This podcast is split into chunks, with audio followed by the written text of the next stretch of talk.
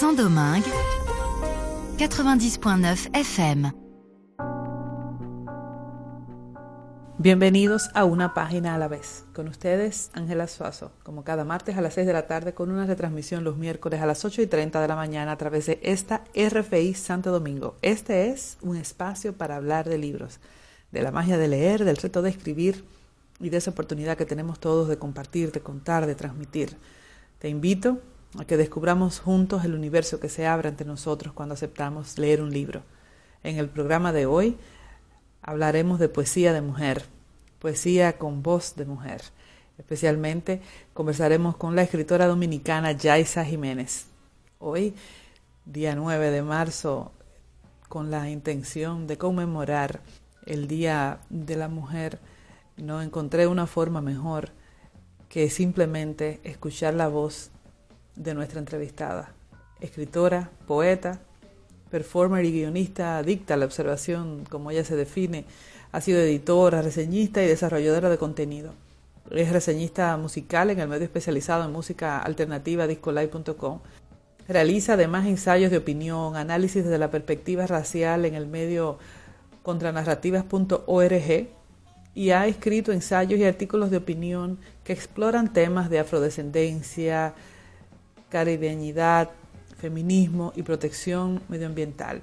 Es una escritora que ha formado parte de antologías diversas, ha publicado su poemario, pero además de eso es una voz fuerte, es una voz femenina, una voz que busca escribir una nueva historia. Conversemos con Yaisa Jiménez.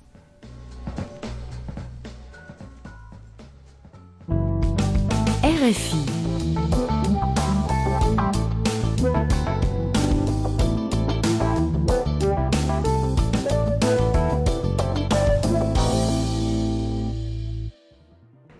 bienvenida a una página a la vez a la poeta dominicana Yaisa Jiménez. Hola Yaisa, ¿cómo estás? Todo muy bien, todo muy bien aquí, en el ruedo. Sí, así es. Bienvenida a nuestro espacio. Eh, hace unos días te volviste viral con un poema que subiste, ¿no? Eh, los poemas están funcionando muy bien, pero es algo que ante todo yo disfruto hacer. creo que es una consecuencia de disfrutarlo. Eso creo yo. ¿Qué, ¿Qué es escribir para ti? Para mí escribir es la forma en que yo me relaciono con el mundo. Yo me relaciono de esa forma desde hace no sé cuántos años ya y es la forma en que yo puedo entender esto que llamamos existencia. ¿Y en esa, en esa búsqueda qué es una página en blanco? Una invitación, siempre es una invitación. ¿Crees que se estudia para escribir? ¿Es, ¿Es solo trabajo o es solo talento? Yo creo que el talento está sobrevalorado y el estudiar está mal, mal dirigido porque se cree que las personas solamente estudiadas pueden escribir y eso no es así. Y el talento crudo y duro, las personas creen que no necesitan afinarlo. Estudiar es parte fundamental de la vida y no necesariamente es en la academia. Así que creo que es una cosa de las dos partes, pero las dos partes necesitan ajustes. Nosotros necesitamos, creo que todo el mundo puede escribir, sinceramente. Yo no estoy con la idea de que algunas personas sí, otras no. Yo creo que escribir es fundamental como parte terapéutica de la existencia. Así lo veo yo también. ¿Tú escribes por inspiración o, programas tu tiempo para escribir? Yo escribo de las dos vías. Yo tuve que volverme una persona regular escribiendo porque mis propósitos eh, fundamentales me llaman a ello, me llaman a, fundirme. Y he encontrado inspiración en medio de el trabajo. He encontrado una forma de redirigir la inspiración. Ahora, no hay mejor momento que el flechazo. Sí, el flechazo es. Háblame de, de los bloqueos creativos. ¿Te han llegado? Eh, ¿Cómo los enfrentas? Son irregulares, son normales, son frustrantes, tenemos derecho a sentir rabia, frustración, tenemos derecho a sentir todos esos sentimientos horribles que sentimos cuando estamos bloqueados, pero son parte fundamental y es una llamada del cerebro y el cuerpo y el alma a que descanses. me ha costado mucho entenderlo. ¿Alguna técnica particular para salir de ellos? Salir, eh, literalmente salir. Salir la casa, salir de tus burbujas, salir de tus eh, regularidades, hacer cosas distintas. Eh, en algún momento el bloqueo se va, pero hay que salir de allí, escucha música diferente, hazte un altar de lo que sea en la casa, baila como loco, sal de tu zona de confort absoluta. ¿Se puede escribir más de un género o, o venimos con una etiqueta? No, para nada. Creo que los géneros, y es una falta de respeto pretender que las personas solamente pueden escribir está dentro de la decisión de la persona eh, con qué va a abordar su arte y tiene, toda la tiene todo el poder de decidir. En mi caso yo voy a entrar a la, a la dimensión de los cuentos y también escribo guiones, así que es lo que yo quiera, literalmente. Si tú pudieras elegir un personaje de ficción o algún músico con quien te animarías a compartir un rato, ¿con quién lo harías? Yo tengo dos gente que yo quiero hacer algo y, voy, y, quiero ser freca en la vida, quiero, quiero soñar hasta ahí. Rubén Blades es uno de, mi leitmotiv porque su ética me parece eh, que me, me define y hay un grupo que se llama IFE, que lo, uno de los nuevos cuentos de mi libro está eh, basado, no basado, fue inspirado por un look que tuve con una de sus canciones durante varias semanas. Igual pasó con Rubén, que uno de mis guiones está inspirado en una de sus canciones. Bueno, justamente esa era una de las próximas preguntas, que una canción que te haya inspirado a escribir, ¿cómo se llama esa? Y la, eh, Sicarios de Rubén Blades, pero la música es fundamental. Yo tengo más de 100 canciones que me han inspirado a escribir. Te podría hacer una lista de 200, 100, o sea, no problema. Pero sí, recientemente eh, Not Good For You, uh, Too Good For You, de una artista nueva que conocí, ahora no me acuerdo el nombre, esa canción me tiene en una y he escrito como siete poemas nada más en base a esa canción. La música es fundamental conmigo. Sí, para mí también. ¿Un libro que tú creas que te hayas retado a ser mejor escritora? Eh, escribir de Margarituras. De retarme, escribir de Margarituras. Sí, definitivamente, ese es uno que me reta. ¿Y un consejo que tú le darías a un, escritor que quiere lanzarse al ruedo por primera vez, ya sea publicar, eh, hacer pública su obra? De número uno, eh, encuentre una inspiración genuina, algo que de verdad, de verdad, de verdad, de verdad, desde el alma, más profundo de sí, lo mueva, la mueva, le mueva. Y número dos, que se lance, porque lo más seguro que tenemos es la muerte, y eso no es falso, eso es literal. Claro. ¿Y qué lee Yaisa? Yo leo mucha poesía y me gustan los libros eh, desde la disidencia. Estoy leyendo mucho Caribe, me interesa el Caribe más que nada ahora mismo porque son nuestras historias y los clásicos de todo esto. Ya todo el mundo nos dice lo que tenemos que leer. Toca a nosotros decir lo que queremos leer. Y ahora me va a llegar Chapeo de mi amiga Johan Mijail. Me va a llegar ese, esa joyita que hizo. El nombre lo dice todo, Chapeo. Y sin pasar por Go de la selección de Rita Indiana que hizo ahora de cuentos, me, me ya la tengo en el Kindle y ya me he leído un par y va muy bien. ¿Y para leer prefieres digital o físico, ya que mencionas el Kindle? yo de preferir, todos preferimos físico, pero yo creo que tenemos que hacer el esfuerzo de leer más digital, por una cuestión de, de cómo va la cosa, por dónde va el rumbo. Yo creo que los libros físicos nunca van a desaparecer, van a ser de colección, especiales, van a tener un, adicional especial, pero creo que los libros digitales también ayudan mucho porque desde la perspectiva del bolsillo también, quienes nos gusta comprar muchos libros sabemos gastar la mitad de. Totalmente, claro. ¿Autores nuevos o escritores consagrados? autores nuevos, definitivamente. ahora mismo tengo a César Cardona Morales como uno de mis favoritos. Hay una chica que se llama eh, Marion eh, Bertel también, que la adoro, eh, Ashley Pérez Hart, que es compañera mía dentro de la misma casa editorial, Pedro Cavilla, Johan Mijail, en fin, ah, Michelle Ricardo, hay gente muy cercana a mí, de hecho, que son autores que adoro, Rey Andújar, por ahí va la cosa. ¿Puedes leer varios libros al mismo tiempo? Actualmente incluso estoy leyendo cuatro porque me interesa. Y no es por decir, ay, qué cosa de cuatro libros, sino que yo estoy loca y los locos trabajamos. trabajamos así por capítulo, yo también. Y cambio el sombrero, suelta el sombrero, coge el sombrero. Invitemos a mis escuchas a leer y si tú quisieras invitar a alguien joven que tenga menos de 20 años, ¿qué le, qué le invitarías a leer?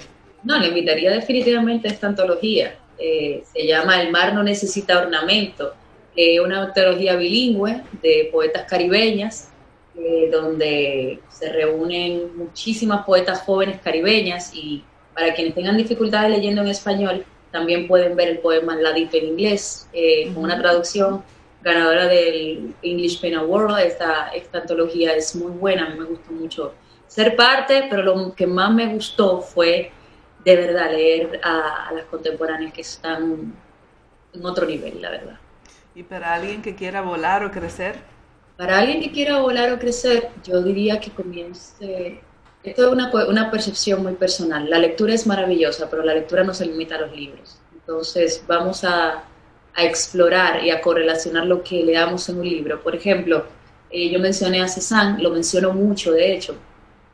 Hay otra escritora que leí recientemente, es un clásico norteamericano, pero extrañamente me gustó mucho, a pesar de que yo tengo mis temas con los clásicos norteamericanos, Joan Didion, sobre el duelo, leí Noches Azules, es una lectura totalmente recomendada, principalmente para quien guste de la no ficción, eh, pero, pero muy bien, muy bien realizada.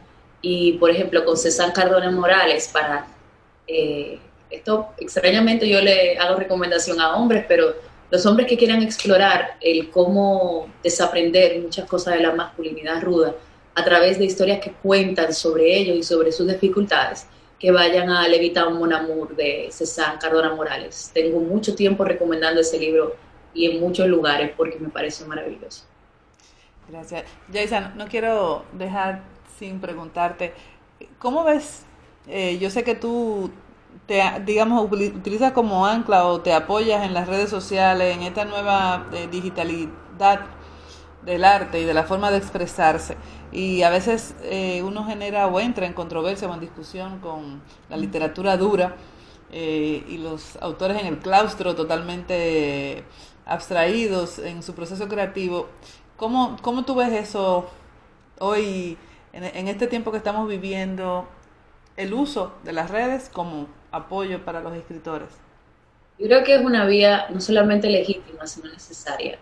Eh, ya el actor, ya el, el, autor, la autora, el autore no se, no se, no se separa de la obra. Lamentablemente la gente va a tener que entender eso. Ya se puede conocer a quien escribe, a la persona detrás de.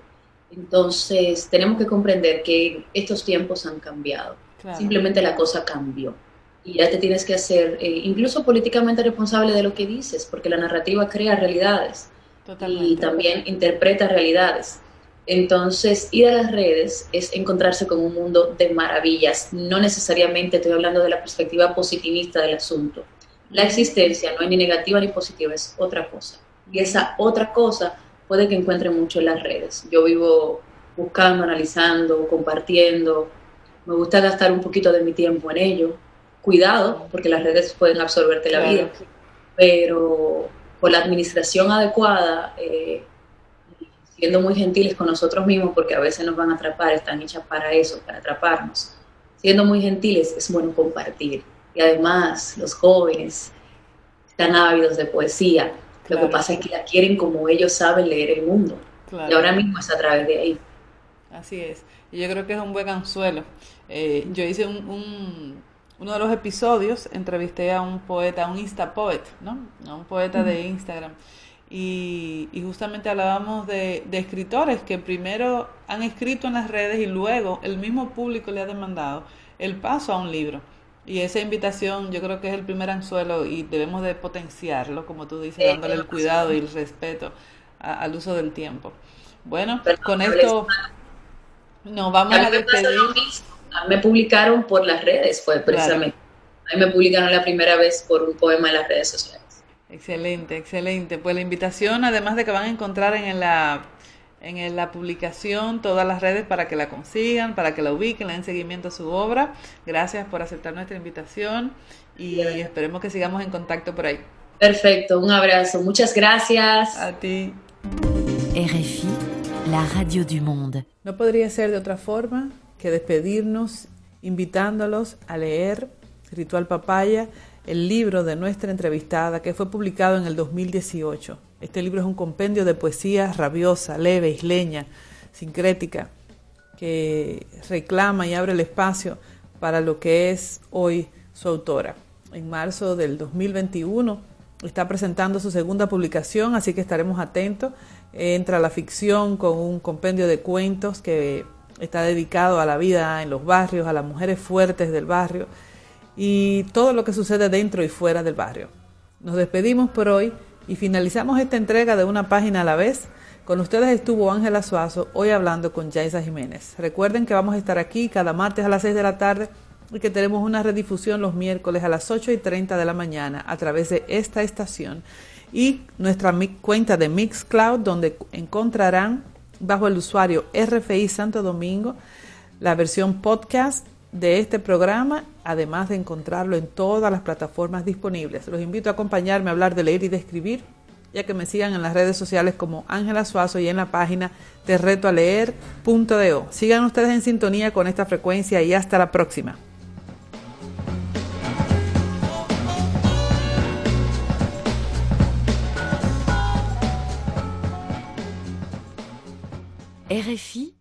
La radio du monde.